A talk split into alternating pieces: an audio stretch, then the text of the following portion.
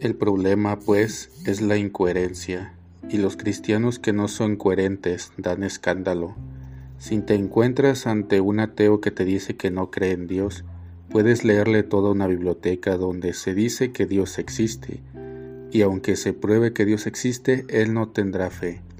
Pero si delante de este ateo das testimonio de coherencia y de vida cristiana, algo comenzará a trabajar en su corazón y será precisamente tu testimonio el que le creará la inquietud sobre la cual trabajará el Espíritu Santo. Todos nosotros, toda la Iglesia, debemos pedir al Señor la gracia de ser coherentes, reconociéndonos pecadores, débiles, incoherentes, pero siempre dispuestos a pedir perdón a Dios.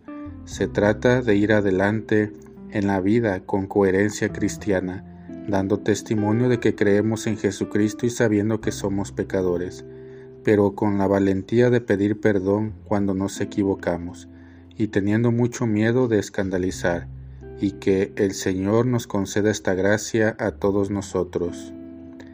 Homilía tomada de Santa Marta del 27 de febrero de 2014.